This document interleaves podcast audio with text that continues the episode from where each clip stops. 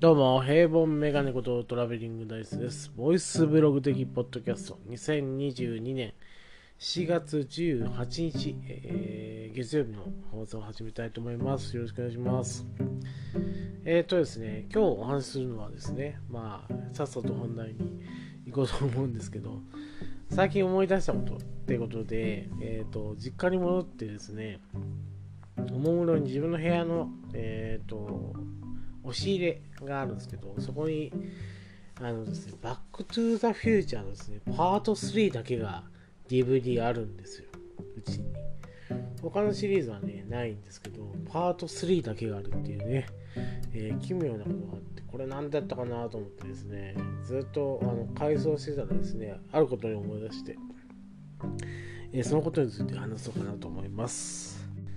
えー、っと、思い返せば20代前半だったと思うんですよね。まだ書店店員だったんで、俺が25の時にイカ転職して、えー、っと、山田電機やったかな。あの、社名を言ってしまいましたけど、電気屋さんに入ったので、多分ね、あ、25ぐらいかな。25ぐらいだったと思いますけども、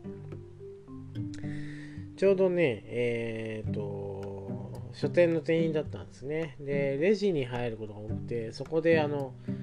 えー、店長とね、えっ、ー、と、こう、なんというか、レジ、レジをこう、なんとレジ番をしてたわけですよ。で、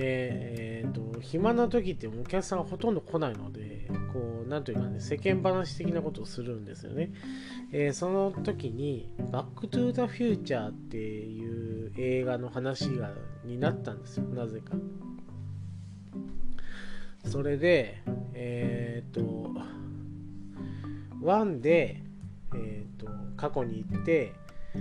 えー、過去から戻ってきて、えっ、と、まあ、えっ、と、駐車場で撃たれたドクを、え助けることができたというのが1の最後ですね。ネタバレすいませんね。え皆さん見てると思って今喋ってますけど。で、2の最後がですね、えー、2は未来編なんですね。未来に行って、えー、未来で、えっ、ー、と、えー、と、悪役のおじいさんが、未来の悪役のじいさんが、えー、過去に戻って、過去の自分に、えーと、スポーツ年間っていうね、えー、のなんというか、ギャンブルのすべて、スポーツギャンブルですね。競馬から、えー、サッカーから野球からっていうねあれの、えー、ギャンブルが全部載ってる結果が載ってる。で何年から何年までってスポーツ年間を、えー、過去の自分に渡して大金持ちになって。でそれを、えーと、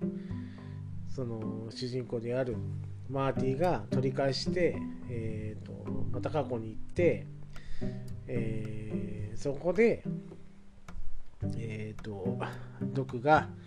えー、デロリデロリアンに乗って、えーと、浮いてるところで落雷に遭うんですね。で、そこで終わるんですよ。で、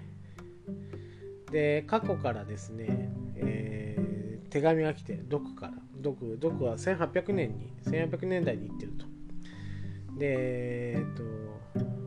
その日に、えーと、マーティが来ること知ってるから、その昔からあの手紙を書いてもよこすわけですね。で探すなと言って、えーと、終わるんですけど、まあ、自分のせいで、えーとかえー、過去に1800年代に行ってしまったもんやけすごいですね責任を感じて、えー、マーティは助けようとするんですけどそこでね、えーと、話が途切れたんですねその店長との会話今でも思い出しますあの後どうしたんですかね？つって。あのデロリアン自体はですね、雷に打たれて過去に行ってるわけですよ。で、その時代にはないっていうね、ことになるじゃないですか。うん。だそうだねって話になって、どうやって行ったんですかね、西部の時代にっていう話になって、えーってね、2人とも沈黙。どうやったかなって、結構昔の映画でもあるので、95年ぐらいかな。90年代初めか、91年度はそんな感じだと思うんです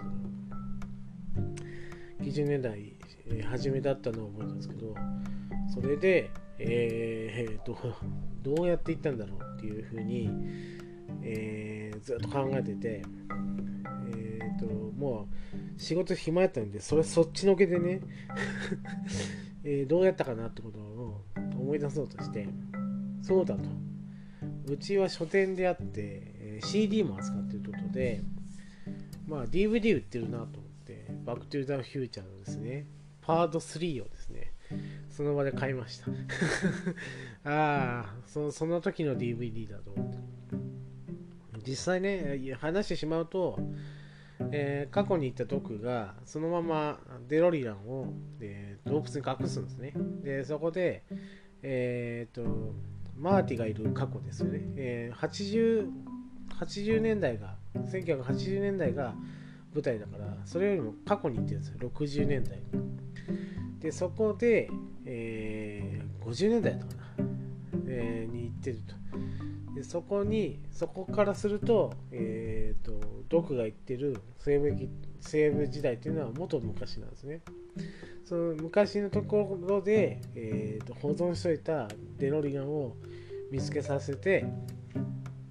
手紙にはその洞窟にあるデロリアンをどうにか動かして、えーと、昔の、えー、昔の、えー、ドクにね1950年代かな？55 50年代だったと思うんですけど50年代にいるえー、と毒に、えー、頼んで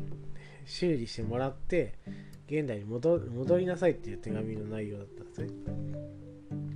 それパート3からなんですよ。でパート3からそこの辺の導入になるんで2ではどうやっていったか分からなかったんですけど3の導入で、えー、分かるんですけど、えー、その1800年代から、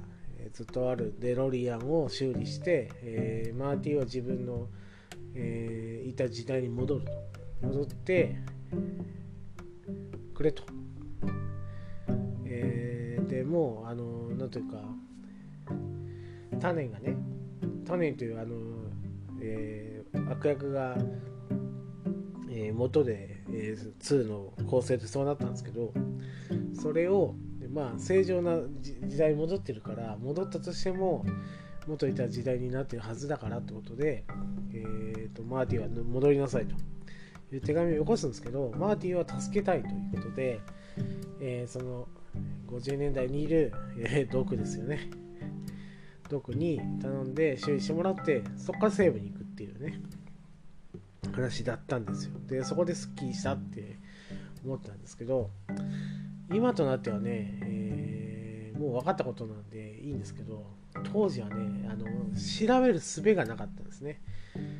えー、まだ20代、まあ、25ぐらいだったとしたら2005年ぐらいか。まあ、パソコンはありましたけど、まあ、ネットも一応あったんですけど、まあ、その場で調べるっていうのができなかったんです。まだガラケーで。ガラケーでも一応インターネット使えたんですけど、えらいパケットかかるんで、その場で分かんなかったんですね。まあ、調べるとしたら、まあ、本、もしくは映像で見るか、で再放送を待つかっていう感じの感じで、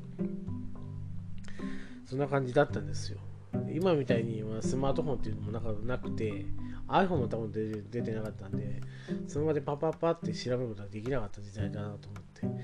で、挙句の果てにどう気になってしょうがなくなって、やった行動がっていうのが DVD を買うってことですね。で、それ見ても満足したんで、えっ、ー、と、実家の押し入れの中にまだあるって。懐かしいなと思いながらね。当時、まだね、えー、だって考えたのは10、たかが17年前ですよ。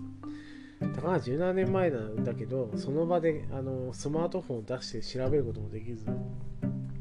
しかもパソコンあったけど、とまあ、会社のパソコンで、えー、自由にこう検索をかけることもできないっていうような状況で、えー、苦肉の策が、えー、DVD を買うっていう えー、でも廉価版だったんですね1500円ぐらいのやつで、えー、だったんですけどベスト版みたいなやつねそれで買ったんですけどあんなこともあったなと。まあ、情報がね、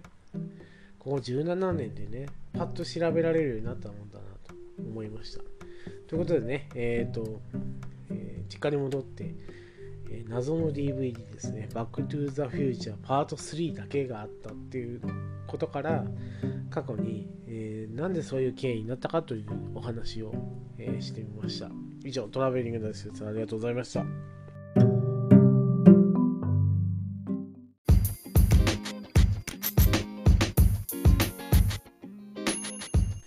当番組では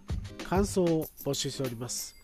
ハッシュタグベリーバッカス、ハッシュタグカタカナでベリーバッカスで募集しております。皆さんの熱い感想、ご意見お待ちしております。以上、トラベリングダイスでした。